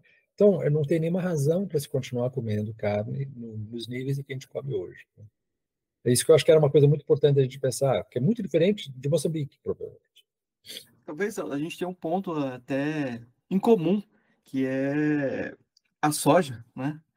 quando eu moro aqui em Goiás e quando eu vim para cá eu pensei em fazer um projeto de uma metafísica da soja, já que eu tenho formação em filosofia, vamos fazer da metafísica daquilo que a gente faz metafísica, uhum. daquilo que a gente é, coloca como o, o imovível, o eterno imutável, porque é, o projeto é, de plantar soja no cerrado virou a, o argumento de plantar soja na savana, dizendo que lá no, no, no Moçambique tem o mesmo clima que, que, essa região, e a gente fez o pró-savana, pró né? E o argumento é que a, vegetação é a mesma, o clima é o mesmo é, nessa região do Brasil, naquela região da África e na Austrália também. Então é como se você ocultasse toda a biodiversidade, todas as diferenças, porque existe uma commodity e essa commodity é, é o que tem valor ou é aquilo que é importante, né? Mas uh, aí eu, só um, detalhe que eu acho interessante é que em Moçambique você tem leis que uh, estabelecem que existe propriedade privada do solo. O solo é cedido, né? O solo é do Estado. Então houve situações lá que o pessoal, para plantar soja, pegaram pás cava, é, escavadeiras para retirar corpos do, do lugar, porque a comunidade local não queria sair jogar corpos em caminhão para levar para outro lugar para justificar a desapropriação do, do, território, né? Tudo em nome da, da, da necessidade do progresso, né? Então, é, eu acho que aí tem várias questões. Tem a questão da biodiversidade e tem a questão do foco do consumo, né? Uh, tem a questão das populações, tem um monte de questões imbricadas. Mas é, a diferença entre Moçambique uh, e o Brasil talvez não seja tão grande por conta de, dessa, dessa metafísica, dessa, dessa commodity que governa o, o, as, os corações e as mentes, né? Sim, eu, eu, acho que e a gente tem que lembrar, né, que o, voltamos necessariamente à questão da carne, porque 80% é, da produção da soja é consumida como ração animal. É, é, vai alimentar os porcos na China, vai alimentar os frangos na Europa, contrário da carne, né? A soja ela é muito mais exportada do que consumida domesticamente. A carne é o contrário. Embora o Brasil seja o maior, maior exportador de carne bovina do mundo, mas ainda assim 80%, cerca de 80% da carne produzida no Brasil consumida domesticamente. No caso da soja, não. E para onde ela vai? Para que, que ela serve? Para que os outros povos comam, comam carne. Então, se houvesse uma transferência, uma transição em direção a um regime alimentar baseado em nutrientes vegetais, a soja desapareceria, porque a função dela é sustentar um regime alimentar baseado em, em, em proteína animal. É, então, vocês têm um problema que é, que é, que é básico, que, que como a gente tende a acreditar né, que, ah, não, nós somos no mundo da tecnologia, da grande né, 4.0, é, inteligência artificial, blá, blá. Sim, não quero eh, negar a existência de fenômenos que são, que são muito fortemente contemporâneos, mas, basicamente, aquilo que sustenta a existência do mundo contemporâneo são o carvão, que é a energia da primeira revolução industrial, e a carne, que é a questão é, que, que, presidia, digamos assim, é, desde o mundo antigo, a alimentação, a alimentação. Embora se comesse na época menos carne do que se come agora. Mas é, o, o, mundo contemporâneo não, não tem nada de contemporâneo quando ele olha para o seu sistema energético para o sistema alimentar. E a gente poderia ter, a gente poderia ter hoje tecnologia, a gente tem tecnologia hoje para, de alguma maneira, não sustentar esses níveis de consumo completamente absurdos de energia, mas nós teríamos condição de ter uma vida muito mais razoável, com consumo energético muito mais é, equilibrado, sem uso de combustíveis fósseis, o que não era possível na Inglaterra da Revolução Industrial, mas agora é. Então, não, não há desculpa, digamos assim, para que a gente saia dessa, a não ser o fato que existem interesses econômicos gigantescos, no caso do Brasil, sobretudo o agronegócio. O, agronegócio, eu repito, é o grande problema, é o elefante na sala, é o grande problema do Brasil. Né? E você vê, basta, basta você ver o, a composição do espectro do, do uh, parlamentar no Congresso Nacional. Tem uma questão que eu acho, que eu, eu fiquei pensando que eu vou conectar aqui com o seu, seu conhecimento de estética, seu trabalho com história da arte, porque uh, William James tem uma passagem que ele conta uma história que ele estava viajando pelo interior dos Estados Unidos, viu uma paisagem totalmente desmatada e pensou que, que lugar horrível, que situação tudo desmatado, tudo destruído, e foi conversar com uma pessoa, fazendeiro local, ele olhou e falou assim: que beleza, meu trabalho aqui, olha só o que, eu já fiz, está pronto para plantar. Aí o William James falou: tá vendo? A questão estética depende do, da sua formação, da sua história de vida, e, e, e aí criou uma relativização daquela primeira avaliação dele. mas a capa do seu livro, Colapso, Capitalismo e Colapso Ambiental, é, na terceira edição, tem uma série de, de, de, uma plantação de soja e um monte de plantadeiras. Colhedeiras, né? É colhedeiras, é né? É. Aquelas colhedeiras e um horizonte plano, assim. Uh, eu fiquei pensando se o pessoal não acha que, que foto. Por que, que ele colocou essa foto? Foto bonita da produção da soja. eu acho que a gente tem uma crise estética também, né? Claro. Um, um eu, eu, coloquei sério. essa capa, eu coloquei essa capa porque ela me lembra muito Mad Max. Não sei se você viu Mad Max. Uh, teve um, dois, três, eu não sei, eu vi um desses três. Mas um, o filme que eu vi é, era exatamente mostrava essas falanges de motocicletas, etc, etc, que iam para destruir tudo.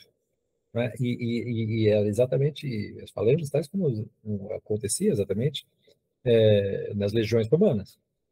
É, eram, eram, eram realmente é, é, corte raso, né? era alguma coisa de é, política de terra arrasada. O que o agronegócio faz é essa política de terra arrasada.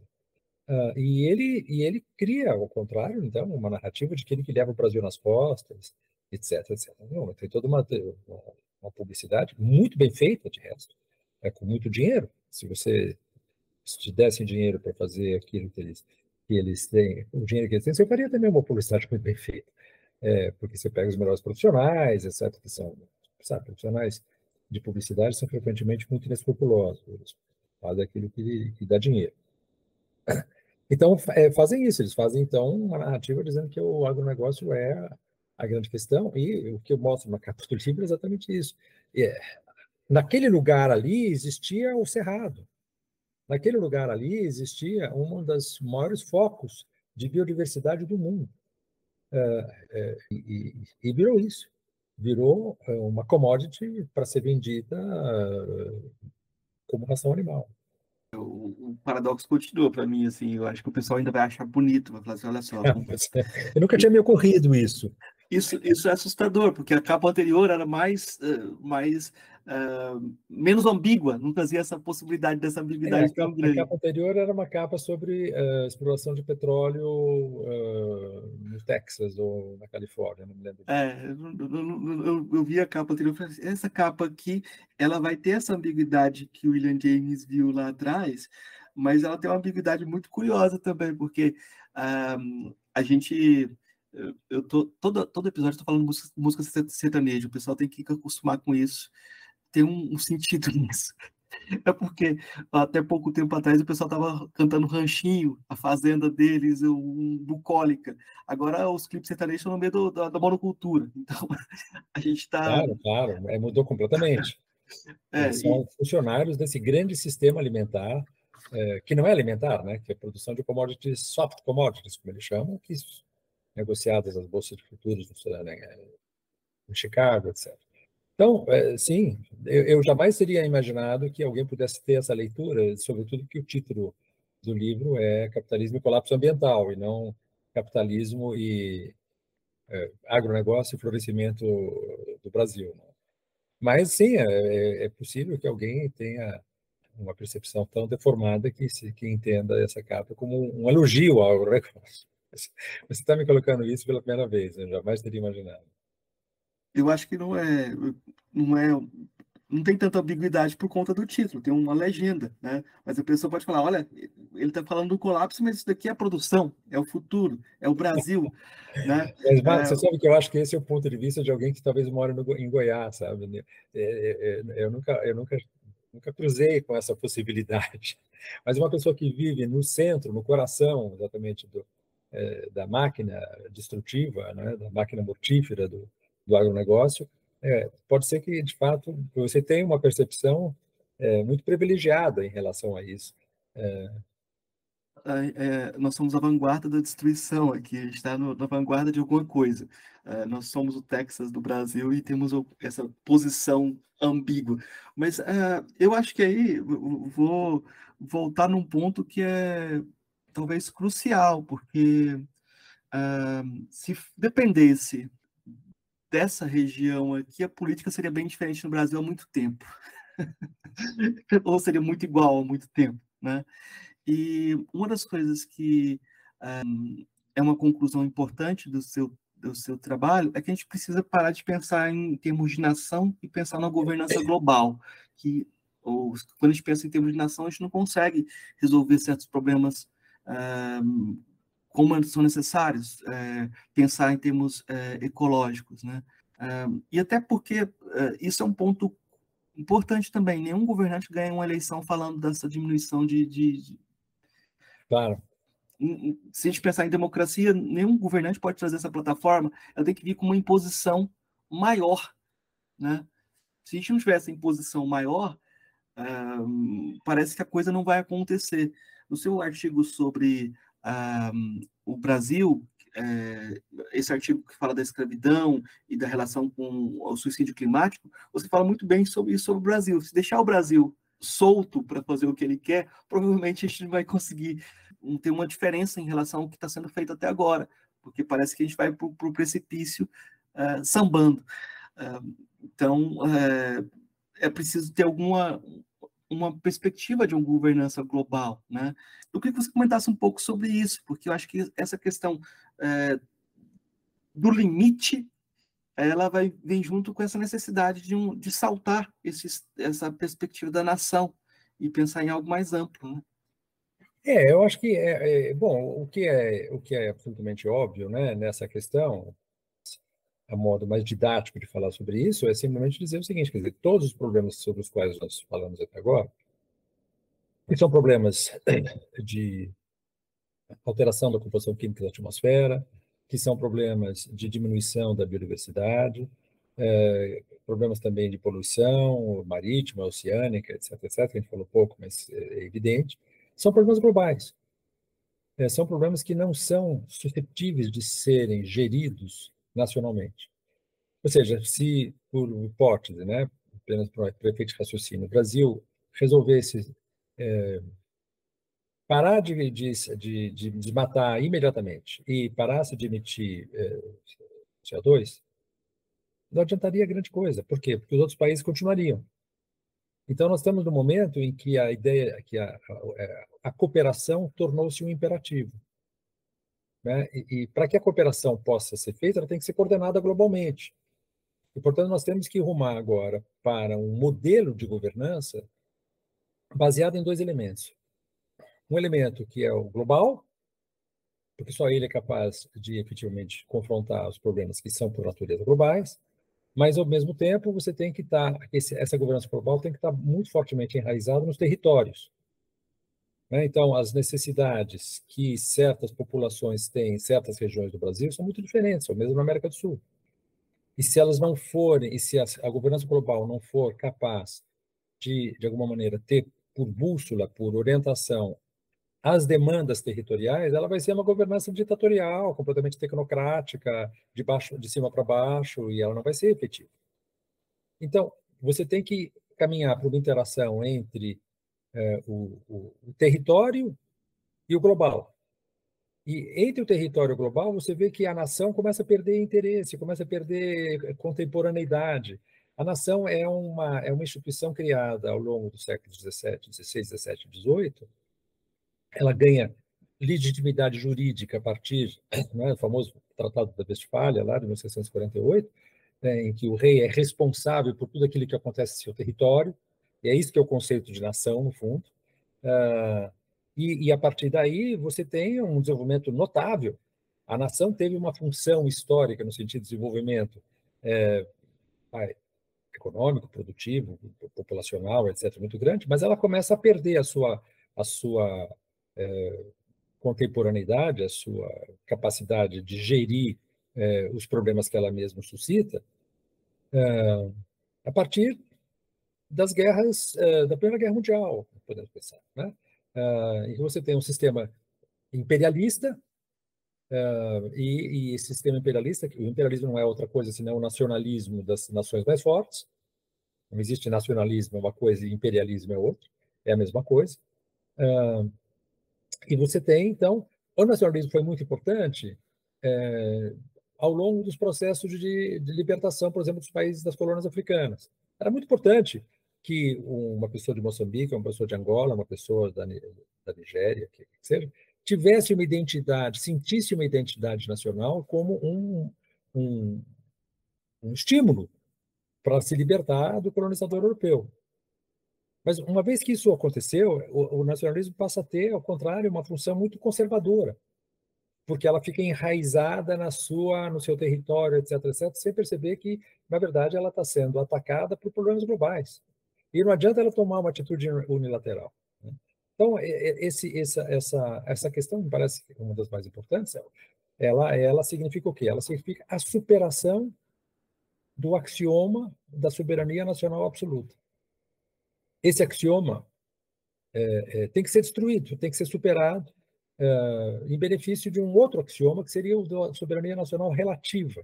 Seja relativa por quê? Porque ela é soberania nacional até o momento em que ela não interfere é, na interfere negativamente nos níveis de sobrevivência dos outros países, nos níveis de das demandas dos outros países, necessidades imperativas do global. Então, o Brasil não pode, num sistema global, o Brasil não teria o direito de desmatar a Amazônia. Da mesma maneira que o Canadá não teria o direito de explorar suas areias bituminosas, nem a Arábia Saudita. Então, é, é, se, se institui um novo direito. Esse direito, claramente, tem que ser compartilhado de baixo para cima, tem que ser. E por isso a questão da educação. Se você não tem, um, se você não consegue convencer as sociedades dessa, dessa nova, é, dessas novas necessidades, é, qualquer, qualquer mudança na governança global vai ser entendida como uma ingerência indevida na soberania nacional. E aí você vai criar um sistema de resistência à governança global, quando na verdade a governança global é fundamental para que os problemas nacionais possam ser resolvidos. É muito complicado, é uma coisa muito complicada, e aí eu tenho que dizer uma coisa que me desagrada profundamente, porque grande parte dessa resistência provém da esquerda, não é da direita apenas. A esquerda e a direita agora comungam muito fortemente na ideia do nacionalismo. E isso é, a meu ver, uma, um, um atraso muito, muito difícil de ser superado no âmbito da esquerda, porque a esquerda foi, foi a esquerda, quer dizer, esquerda é, do Sul, né? é, foram gestadas na luta anti-imperialista. E, portanto, para elas, o conceito de nacionalismo é um conceito muito importante do ponto de vista da sua própria identidade. Então, se libertar do nacionalismo. E é muito curioso isso, né, Marcos? Porque a esquerda, no fundo, a esquerda nascida na Europa, era internacionalista. Proletários do mundo todo univos. Tá certo? Não é a frase é, chave é, do Manifesto Comunista de 48? Entretanto, os processos históricos levaram a que a, a esquerda se ancorasse mais em sentimentos nacionalistas e transformasse o internacionalismo num sistema puramente teórico, uma bandeira completamente esvaziada da relação efetiva eh, que tem que existir entre, entre os povos, entre as sociedades, né? no âmbito exatamente da governança. É um, é, é um dossiê, talvez o, o dossiê mais espinhoso que existe. Se a gente pensar em termos muito concretos, ali, chão, chão, chão mesmo, etc. Nós temos o que hoje? Nós temos a ONU. E a ONU é uma instituição completamente preciosa e completamente ineficaz. Ela é preciosa porque ela nasce da convicção de que não podia haver mais guerras, e ela é ineficaz porque as guerras continuaram. Tá certo? E por que, que as guerras continuaram? Uma série de questões. A culpa não é da ONU, né? A ONU foi simplesmente incapaz de fazer isso, mas no que se refere à ONU, ela é regida pelo Conselho de Segurança. É, que, que, que é, o Conselho de Segurança Permanente, de cinco membros, tem o poder de veto. Tá certo? Então, as nações discutem, discutem, discutem, discutem, chegam a uma conclusão e os cinco, de, qualquer um dos cinco fala assim, não. Acabou, então vamos, vamos mudar de assunto. Só que os níveis de tensão hoje são tão grandes, no caso, por exemplo, da guerra da Ucrânia, que nem mesmo o Conselho de Segurança da ONU está conseguindo manter o poder de veto. Você vê claramente, por exemplo, é, a invasão dos Estados Unidos no Iraque, por exemplo. Ou você vê a invasão da Rússia na Ucrânia. Elas receberam veto do Conselho de Segurança, e entretanto eles disseram, dane-se, eu, não vou, eu não vou respeitar o Conselho de Segurança, porque o nível de interesse nacional se sobrepõe a qualquer outro, inclusive da governança global, mesmo no âmbito da ONU. Então, claramente, a primeira coisa que nós temos que fazer é transferir, é, é, é abolir o Conselho de Segurança da ONU, ou abolir o poder de veto do Conselho de Segurança da ONU, e transferir o poder decisório para a Assembleia Geral. Mas claro que isso é isso não vai ser resolvido porque isso é uma operação puramente administrativa, burocrática, ela tem que estar fundada na ideia de que o direito deve prevalecer sobre a força. Tá certo? Ou seja, então, se você, eh, se a Assembleia Geral da ONU decide que Israel tem que se retirar é, dos territórios ocupados, como seria óbvio, são territórios ocupados, não, não são legais, não são legítimos, é, a Israel falou assim, então vem tirar a gente daqui. Certo? E os Estados Unidos vai, vai, vai apoiar. Aliás, a Assembleia Geral da ONU já disse isso várias vezes, várias resoluções da Assembleia Geral da ONU censuraram a ocupação dos territórios uh, de parte de Israel. Isso não teve nenhuma efetividade. Por quê? Porque isso não reflete uma relação de forças real. O que tem que ser mudado é uma relação de forças geral. E para que isso seja feito, as sociedades têm que, de alguma maneira, assumir uh, quais são os problemas que estão ameaçando existencialmente as sociedades. Né? Eu, eu acho que tem só um aspecto nessa questão do nacionalismo que me parece que tem algum sentido local. Estou pensando na situação de Moçambique. O que, que o Ngoyen está preocupado é com a balcanização de acordo com interesses. É, os interesses de corporações levem a divisão para que o Estado não administre e as é. próprias corporações administrem os espaços. E isso, em África, tem gerado diversas, diversos conflitos, onde tem um, um, um minério que tem interesse, o pessoal quebra o Estado e traz a sua própria governança, né? Então, é fato, que... é fato, é. Marcos, mas veja, veja, por exemplo, a questão do cobalto é, no Congo. Sabe, porque o Congo contra, conceito uma quantidade gigantesca de cobalto. E o cobalto é fundamental para a, a, produção, por exemplo, entre outras coisas, de baterias para a eletrificação da energia. É, o que, que fez a China ali? Ela é, se associou a uma estatal é, e uh, essa estatal é a estatal, é o Estado congolês que está lucrando em relação a isso. Uh, e, entretanto, a sociedade do Congo está cada vez mais precarizada, com trabalho infantil, próximo à escravidão, ou mesmo típico de escravidão, etc, etc. Enquanto que o Estado, você não pode dizer que haja uma exploração da China em relação ao Congo, porque, na verdade, existe uma associação entre o Estado nacional né? E isso está acontecendo onde? Na maior parte dos países uh, que detêm grandes recursos naturais. Então, é, é, é, eu acho que há uma, uma armadilha muito grande achar que se aquele recurso for um recurso baseado, na, for um recurso estatal, o problema está resolvido. De resto, né, de resto, as maiores reservas de petróleo do mundo estão em poder de empresas estatais, entre as quais a Petrobras. Mas a Saudi Aramco, por exemplo, a Arábia Saudita, é empresa estatal. Né? E, e, e, portanto, ela não pode se dizer que ela seja vítima do imperialismo. É, o, problema, o, problema, o problema é que os estados se transformaram em. Eles se pensam como corporações. Eu, no livro eu falo de Estado-corporação, que eu acho que é, um, que é um conceito que a esquerda também tem uma certa dificuldade de aceitar, porque para ela o Estado é bom e a corporação é ruim. A corporação é ruim, sim, mas o Estado não é bom. O Estado Nacional não é bom. Eu, eu fiquei lembrando de Guiné-Bissau, em que o Estado nem chegou a se efetivar como corporação, porque os interesses estão tão grandes, conflituosos, que a coisa não vai. Né? O interesse é que o Estado sempre fique fraco, né? Uhum. E o conflito permaneça, né?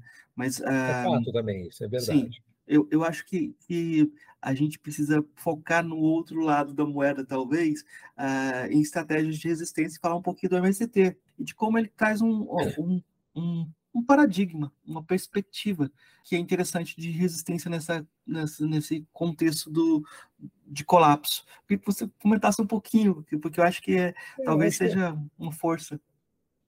Eu acho que é muito oportuno o que você está lembrando, Marcos, porque é, a gente falou bastante agora, até agora, sobre o que é o modelo por excelência negativo de produção é, agrícola, que é o agronegócio.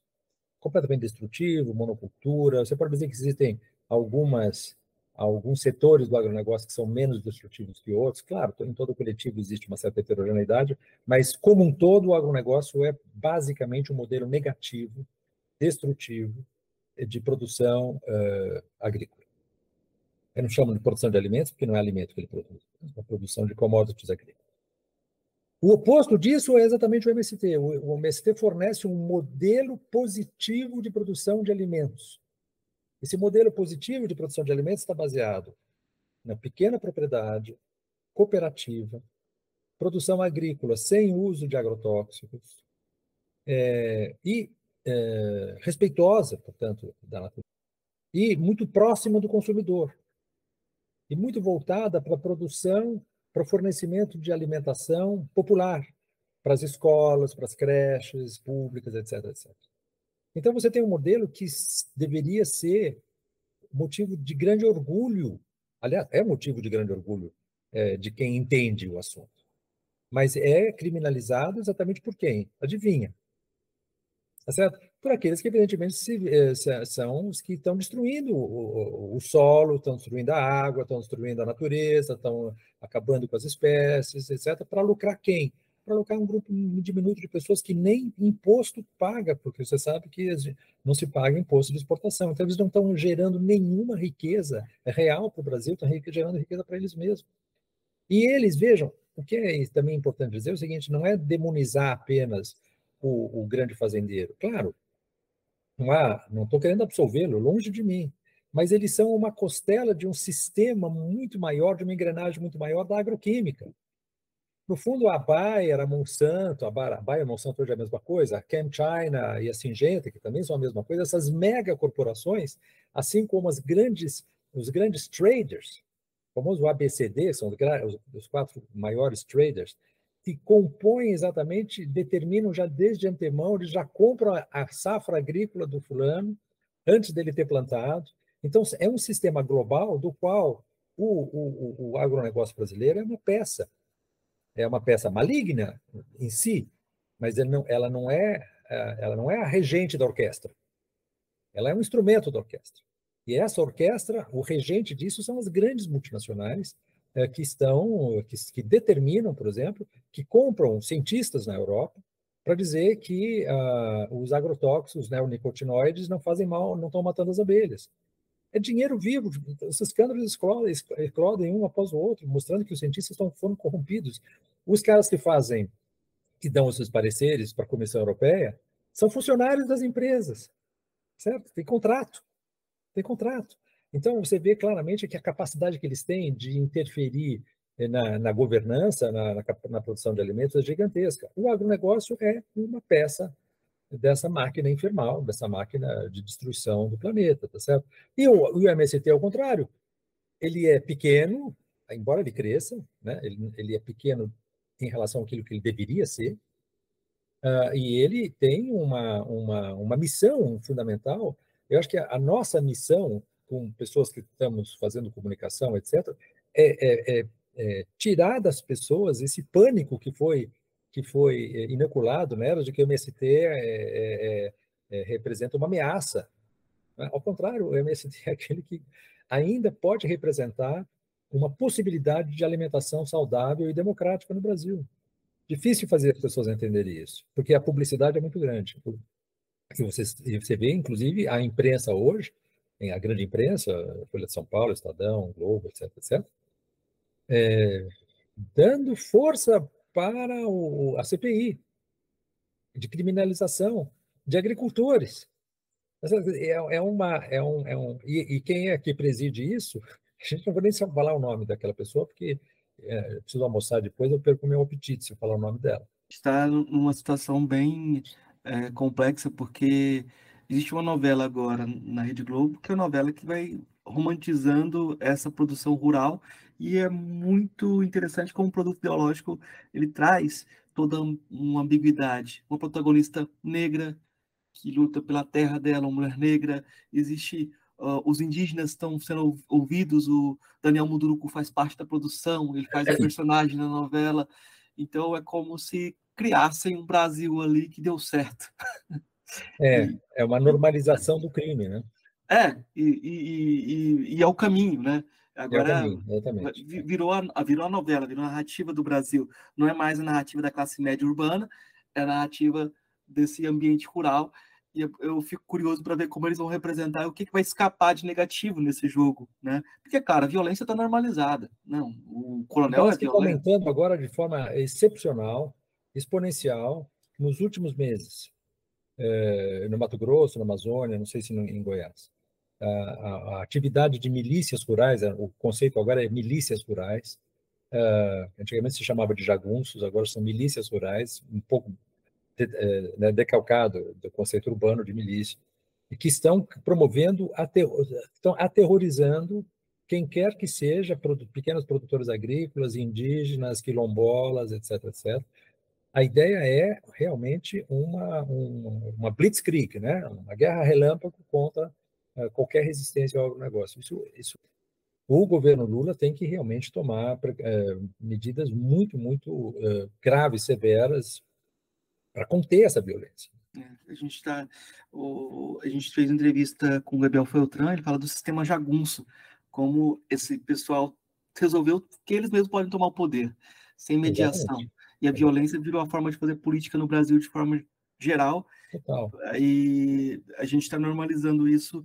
Uh, o meu problema agora seria a, a fala do Nego Bispo, o quilombola do Piauí, que comentou esses dias que, uh, até uma imagem que ele pode relacionar com o Walter Benjamin, ele falou que não, o trem que a esquerda ocupa e que a direita dirige é o mesmo. Eu vi essa entrevista. É. Então, essa é. imagem é muito forte. Eu, eu acho que ela é muito forte, inclusive. São em vagões diferentes, né? Mas é, o trem é o mesmo. É, o, a disputa é para comandar o mesmo, uh, o mesmo trem, né? E eu acho que isso é muito, é, muito curioso, essa imagem, porque é, eu lembro do freio de mão do, do Benjamin, né? Que uhum. o máximo que a gente pode fazer é frear a situação. Um, é, acaba sendo uma imagem. Uh, que funciona para explicar a situação. É, professor, eu vou partir então para as três perguntinhas que eu faço para todos os entrevistados. Né? Ótimo. É, a primeira delas é a pergunta simples: o que é filosofia? Então, essa é, é, é a questão que você faz para deixar as pessoas, é, em, em, tirar as pessoas da zona de conforto delas. Né? Eu acho ótimo. É, então, eu é, costumava falar aquela frase do Whitehead, eu acho. É, a filosofia, a história da filosofia não é mais do que é, um conjunto de notas de rodapé dos diálogos do Platão. E eu acho isso é, bastante plausível, digamos assim. É, no sentido que é, é com o Platão que, de alguma maneira, se estabelece a possibilidade, Platão barra Sócrates, lógico, é, que se estabelece primeiro lugar, uma, a possibilidade de se interrogar. Uh, e, em segundo lugar, uma, uma ideia que está tá na base, pelo menos no Ocidente, uh, de que existe uma. de que a aparência e a essência das coisas não é a mesma. Uh, que existe uma essência, antes de mais nada, e eu não vejo nenhuma razão para desqualificar o conceito de essência. Eu acho que eu não vejo nenhuma razão para nós é, considerarmos a metafísica como alguma coisa do passado. É, aqueles que consideram a metafísica como algo do passado estão professando uma metafísica sem saber. É, e, portanto, eu acho que é, a ideia de essência e da relação de, dessa desse ato entre e não só do hiato, mas às vezes de uma contradição mesmo entre aquilo que cai sobre os nossos sentidos e aquilo que as coisas são, uh, é, é, é, alguma coisa que, que nasce nesse momento, pelo menos na história do Ocidente, e eu acho que ela é a condição de possibilidade de tudo aquilo que veio em seguida, inclusive a ciência. Inclusive a matematização do mundo, feita pelo Galileu, etc., etc., é uma operação filosófica. É uma operação filosófica profundamente é, platônica, como o Alexandre Poiré passou a vida dele dizendo isso e demonstrando isso e que não é porque o Galileu jogou a coisinha lá da Torre de Pisa que ele fez ciência. Tá certo? É, é, a ciência significa que, exatamente, a natureza é um livro aberto escrito em caracteres matemáticos. É, e é essa operação, operação platônica, é essa operação que funda o pensamento ocidental. Com todo o respeito, admiração e ignorância que eu tenho por outros pensamentos, é, eu falo daquele que, de alguma maneira, com o qual eu convivo, sem querer universalizá-lo, obviamente. É, esse é o primeiro ponto. Outro ponto, quando eu falo na questão da essência, é que eu acho que ela tem uma componente que, de alguma maneira, estava no Platão já, é, e que era, era necessário recuperar, que é a ideia de, de uma certa sacralidade da essência. É uma ideia de que, de alguma maneira, se você não, não, não conseguir reviver a ideia de sagrado, totalmente desvinculado, des, não necessariamente vinculado à religião, pode vincular se quiser, mas não é necessário que seja vinculado à religião, mas é simplesmente uma ideia de um, de um uh, uh, nec plus ultra. Nós não podemos avançar a partir daqui, após esse ponto. A partir daqui, nós entramos no sagrado, e o sagrado é intocável. E se nós não formos capazes de redefinir a natureza como algo sagrado, não há razão para não destruí-la. Tá certo? Porque o utilitarismo não vai resolver essa questão. É preciso que. Claro que o utilitarismo é importante. É claro que nós temos que entender que se nós destruímos a floresta, nós estamos nos destruindo. Mas é, antes de mais nada, é fundamental entender que a vida não humana é um valor em si. E, e nada, e nada é, e não é da lógica que isso se deduz. Isso se deduz de um sentimento do sagrado. O sentimento de que nós não podemos. Por que nós não podemos? Não tem resposta a essa pergunta. Nós simplesmente não podemos, tá certo? Então, essa, essa é a grande, a meu ver, a grande questão que, bom, também está tá na razão prática do Kant, está no imperativo categórico, assim por diante, tá certo? Ele não se funda é, nas categorias do entendimento, certo? Ele se funda em si mesmo. E se a gente não valorizar essa, essa ideia de, de que a natureza tem uma dimensão sagrada, eu acho que a gente está frito. Acho que a gente está frito literalmente, inclusive. A gente, vai, a gente vai ser fritado pelo clima. A gente vai ter até dúvidas sobre a sua capa, se ela é esteticamente bonita, esteticamente. a gente vai cair nessa dúvida. Mas uh, das filósofas ou filósofos que você conheceu pessoalmente, qual foi o que mais lhe impressionou? Olha, que eu tenha conhecido pessoalmente, você quer dizer pessoalmente, uh, carne e osso? Isso, isso. Eu conheci um filósofo é, eu morei na França nove anos, é, quase nove anos, oito anos e quase nove anos. É, e eu fui aluno de um professor com quem eu fiz o meu um, um mestrado, que era um chamado mestrado de universidade, que não tinha, não tinha tese, que se chamava Pierre Aubanc. Pierre Aubanc era um, era um especialista em Aristóteles, pensador com o qual eu não tenho nenhuma afinidade, by the way. É, achei ele chato, Aristóteles é, é um sonífero para mim. Claro, estou querendo dizer que não sejam os maiores filósofos do mundo, blá, blá. Mas, para mim, pessoalmente, não é um filósofo que eu tenha prazer em ler, contrariamente ao, ao, ao Platão, que é verdadeiramente uma encenação dramática do pensamento, etc. Aristóteles não é, para mim, pelo menos. Uh, mas ele era um especialista de, de, ele era um especialista de Aristóteles. Uh, escreveu um livro muito importante chamado Problema do Ser no Aristóteles. E é um livro, uma referência, etc. E eu, eu fui aluno dele e, e eu, eu ficava extremamente impressionado com a capacidade que ele tinha de analisar o pensamento do outro. É, que, é uma, que era uma virtude muito francesa, eu acho, essa capacidade de analítica, de pegar um fluxo de pensamento e dividir em categorias e mostrar como elas, a ordem das razões daquele pensamento. E, e eu ficava muito impressionado porque eu tinha aula com ele, era uma aula de graduação que eu tinha com ele, e a, a aula demorava uma hora. Ele entrava exatamente na hora que a aula começava, e ele descrevia uma parábola. A um certo momento ele chegava no clímax da aula, fazia uma pequena piadinha, em geral extremamente espirituosa, e concluía. Eu, parecia que ele tinha ensaiado a vida dele toda para fazer aquela aula. Então, é uma era uma capacidade de comunicar o pensamento que, para mim, permaneceu um, assim, um exemplo notável.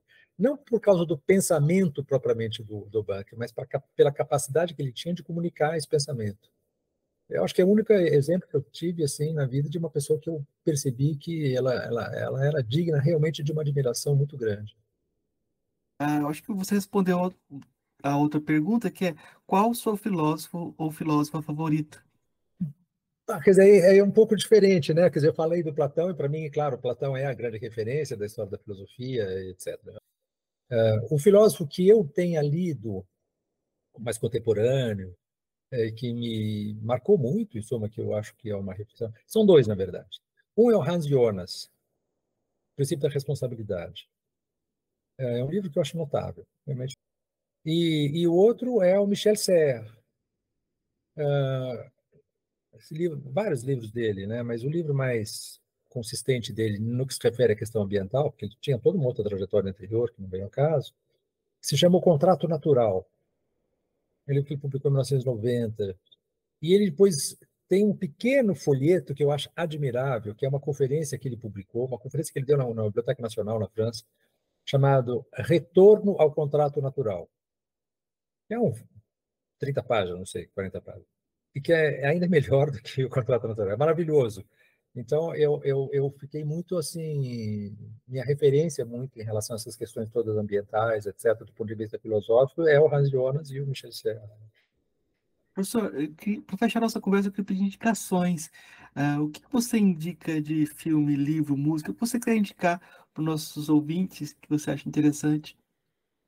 Olha, eu acho que eu, eu tenho é, eu tenho dois filhos, um, uma, Helena, de 20 anos, Leon, de 18 anos, uh, que estão né, saindo da adolescência, digamos assim, e, e são é, grandes é, consumidores, no melhor sentido da palavra, de cinema, etc. Uh, e o que eu sinto é que as nossas referências são muito diferentes. Uh, eu não estou, em hipótese alguma, criticando a falta de referências que eles têm em relação ao, ao mundo do cinema que eu conheci, é, mas eu acho que talvez se a, se a, nossa audiência é uma audiência de jovens, eu imagino que seja, o que eu tenderia a dizer é o seguinte, gente, vamos ver John, é, vamos ver John Ford, é, vamos ver é, Pasolini, vamos ver o cinema, o grande cinema italiano, é, Visconti, é, essa, esse, esse mundo, mas sobretudo o cinema americano mesmo grandes diretores de cinema americano, uh, Billy Wilder, é uma, são, existe uma, uma... O cinema americano, de alguma maneira, é o cinema que fez o imaginário uh, nosso uh, até hoje. E, e, ele foi um grande cinema. Eu me lembro que eu, alguém me contou, um cineasta me contou, eu nunca li isso pessoalmente, um cineasta me contou, que o Eisenstein, quando foi para os Estados Unidos, Eisenstein, certo? Eisenstein, estou falando de um, de um eh, de um admirador da civilização americana, da cultura americana. Ele ficou completamente abismado é, com a capacidade de produção de imaginário do cinema americano. E eu acho que isso é alguma coisa que é extremamente interessante das pessoas se interessarem mais. E hoje é possível se interessar mais uh, por isso. Por que, que eu me interessei por isso? Porque eu vivia na França, a França tem a Cinemateca, a Cinemateca era, era a coisa mais barata para um estudante, e ao mesmo tempo ela te fornecia você entrava no cinema, pagava um certo dinheirinho lá e podia ver três filmes né, ao mesmo tempo. Então você entrava às, às seis da tarde, chegava, saía meia-noite, tendo visto três filmes na sua cabeça, estava explodindo de, de cinema, etc., e fazia grandes, grandes festivais de cinema históricos, né? É, então, eu acho que eu não teria assim. Eu pensaria, se tiver um nome para dar, John Ford, que eu acho que é o grande cineasta da história do cinema ocidental. É, tudo, tudo dele. Impressionante. Eu, eu, acho que eu vi toda a obra do, do John Ford. Sou, e, e, pode dizer que ah, eu gosto mais de um, gosto mais de outro, mas eu jamais diria que um deles, aquele que eu gosto menos, seja um filme menor. Mas para começar, é Stagecoach, para começar no tempo das diligências. Tempos das Diligências, de 1940, é um filme baseado um pouco, vamos dizer assim, o mesmo modelo de alguns contos do, do Guy de Maupassant, que é Boule de Suif, Bola de Sebo, que mostra o quê? Que mostra um, uma, uma situação em que vários membros de uma sociedade são, por, por acaso, é, encurralados numa espécie de local em que eles não podem sair, e ali eles se mostram uma espécie de laboratório de quem é quem naquela sociedade. Então, a prostituta vira a única pessoa respeitável daquele lugar, o médico, que era um alcoólatra, passa a ser o cara mais interessante também, assim por diante. Então, esse tipo de, de laboratório de inversão entre aparência e essência, exatamente, o John Ford fez isso de uma maneira magnífica, além do fato de ser o, o Homero né, da tela. Cara, quando eles filmam uma cavalaria é, em cima de uma planície. É, vale a pena ver esse último filme do Spielberg.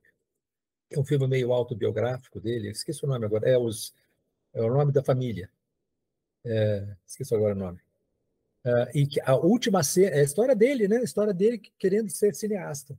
E a última sequência do filme é quando ele entra na sala do John Ford. O John Ford já está velhinho, e o John Ford dá duas ou três dicas para ele, aquele jeito hiper mal-humorado dele.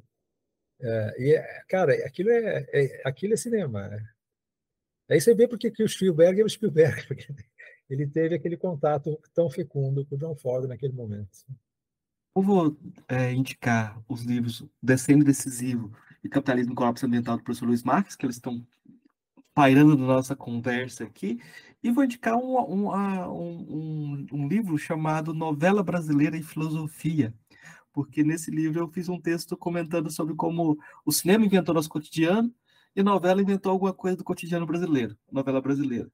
Então, é, talvez ele não tenha a mesma dignidade de pensar, mas a gente pode aprender algumas coisas, porque a gente aprendeu a pensar a política como novela, isso é um problemão. Né? Quando a novela brasileira chegou em Cuba, o pessoal eh, se empolgou tanto que o governo ficou com medo das consequências políticas daquilo. Né? De você sempre dividir as coisas em bem e mal, e algumas coisas assim que a gente não percebe, que a narrativa binária, e como isso reduz o imaginário a um tipo de celebração do consumo de classe média. E agora tá, eu acho que é interessante retomar e pensar essas, essas um, as consequências desse imaginário, as consequências dessa, dessa, dessa cópia do cotidiano, que a novela tenta fazer com que as coisas se pareçam como uh, fazendo parte do seu dia a dia, que você conviva com os personagens como se fosse um cotidiano, né? Então, eu acho que é interessante também é, esse livro chamado A Novela Brasileira em Filosofia. Eu tenho um artigo lá, mas o autor do, da coletânea chama Rony Silveira, e ele tem um episódio do podcast falando sobre novela brasileira, e o Rony tem uma tese muito interessante, que o brasileiro não sabe, não, não se interessa por separar ficção e realidade, e mistura as duas coisas. E a salada entre novelas e Jornal Nacional explica muito bem isso. O jornal no meio de duas novelas. então, o jeito de contar o mundo é, foi contaminado, né? Mas... Essa é uma observação só sobre isso, Marcos? Ah. Parece que aquela personagem, eu não vejo novela, nunca vi, mas é, não dava para ignorar aquela novela Quem Matou Odette Reutemann. Não sei se você. É que você deve, talvez seja jovem. É, vale tudo, vale tudo. Chamava Vale Tudo, é. E essa atriz, que era uma ótima atriz de resto, ela não podia sair na rua, porque ela fazia um papel de malvada na novela, e as pessoas a atacavam no supermercado, na rua, etc. Então, então acho que um pouco em reforço dessa ideia de que as pessoas não separam muito realidade e ficção. Eu, eu acho que tem, tem um monte de, de, de, exemplos e não são exemplos que nos abonam, assim, que nos... Mas a gente tem que fazer essa crítica, a gente tem que fazer essa crítica. E vejam John Ford, vejam o cinema, vejam Pasolini, Teorema, que Exato. é uma coisa muito... Ideia. Bacana. Filme, filmaço, filmaço. É, sobre teorema, eu, eu fiquei lembrando do, que eu estava lendo um texto sobre o Derrida, e ele fala do apocalipse como aquele que chega, o convidado que chega de forma inesperada. Né? Uhum. Eu, eu, fiz a conexão com, porque é, você tem que ter hospitalidade total quando você tá, não está esperando, né? E o Apocalipse tem isso, né? E o teorema é realmente o Deus que chega é, é. e transforma aquela sociedade burguesa, né? E uhum. tem uma música também da Legião Urbana em cima desse, desse filme Teorema. É muito curioso que o Renato Russo fez uma música é, e ele, quando perguntaram sobre o que, que era a música, ele falou sexo oral. e era a música baseada no filme é, Teorema, porque ela, a música começa: Não vá embora, fique um pouco mais, ninguém sabe fazer o que você me faz. Quando aquele que nos desperta amor vai embora, o que, que a gente vai fazer na nossa vida? Aí ele falou, não, isso é sobre sexo oral. Então, então é, vejam essas conexões lá, vejam o filme para ver o que, que tem a ver uh, a canção com, com, com o filme.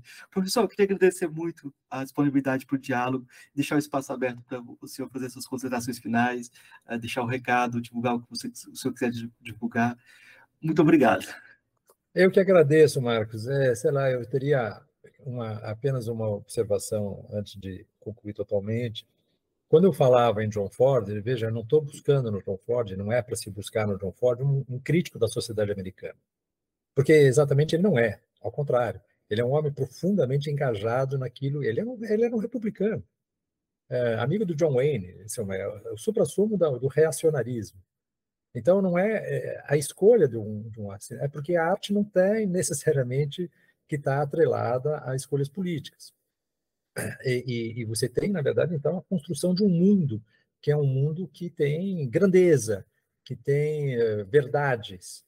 Uh, No final da vida dele, de resto, quando ele faz um filme chamado é, sobre os retirados dos Cheyennes, ele é o último filme dele em que ele faz críticas à sociedade americana. Parece que ele está velhinho já e ele está porque ele passou a vida dele toda matando índio, cowboy, cowboy matando índio, tá certo? E é pela última vez ele faz um filme, o último filme dele é um filme que mostra um índio é, como um mocinho, digamos assim. Não é como mocinho, como um ser humano, como um povo, como uma sociedade, como um universo, etc, etc. É até muito comovente nesse, nesse aspecto. Mas o que eu queria terminar dizendo, Marcos, é, bom, em primeiro lugar, eu acho, agradecer muito, foi uma conversa muito agradável e muito assim, fluida, gostosa. E, bom, eh, o que me leva a, a querer participar, a querer falar, etc., é a ideia de, de que nós. É, é, é, é, passar a ideia de que existe uma situação de extrema emergência é, no mundo. O livro, meu livro chama exatamente o que você falou, não é? O Destino Decisivo propostas para uma política de sobrevivência, porque nós não estamos agora realmente é, no momento em que nós temos que decidir sobre a nossa sobrevivência. Não necessariamente sobrevivência como espécie, mas a sobrevivência das sociedades, a sobrevivência do projeto humano, do projeto de que os homens podem efetivamente habitar essa terra de uma maneira é, que é aquela que nós queremos para nós. Né? Ou seja, uma relação de paz, uma relação de harmonia com o mundo, uma relação de tolerância, etc, etc, e uma relação que não admita a injustiça, né? e na qual a, o direito prevaleça sobre a força. Uh, então, é essa, é essa a ideia, e nós estamos claramente agora numa situação limite, é, que se não for entendida, se não for realmente entendida, se não suscitar uma reação à altura da gravidade dela, nós não vamos ter futuro. Nós vamos ter, nós vamos ter um futuro completamente abominável. Uh, isso não é uma, não é, não tem nenhuma bola de cristal. É, é o conjunto dos indicadores empíricos que estão sendo mostrados e gritados pelos telhados é, que está nos indicando esse fato. Acho que é basicamente isso. Era só comunicar a minha, a minha, meu senso de urgência em suma em relação a essas questões. Ótimo, professor. Obrigado. Eu que agradeço mais uma vez. Um abraço aí para você e para todo mundo. Ei, gostou do nosso episódio? Apoia a gente lá no Catarse, é só 5 reais por mês, o preço de um cafezinho. Ajuda a gente a continuar divulgando a filosofia no Brasil. catarse.me barra filosofia underline pop.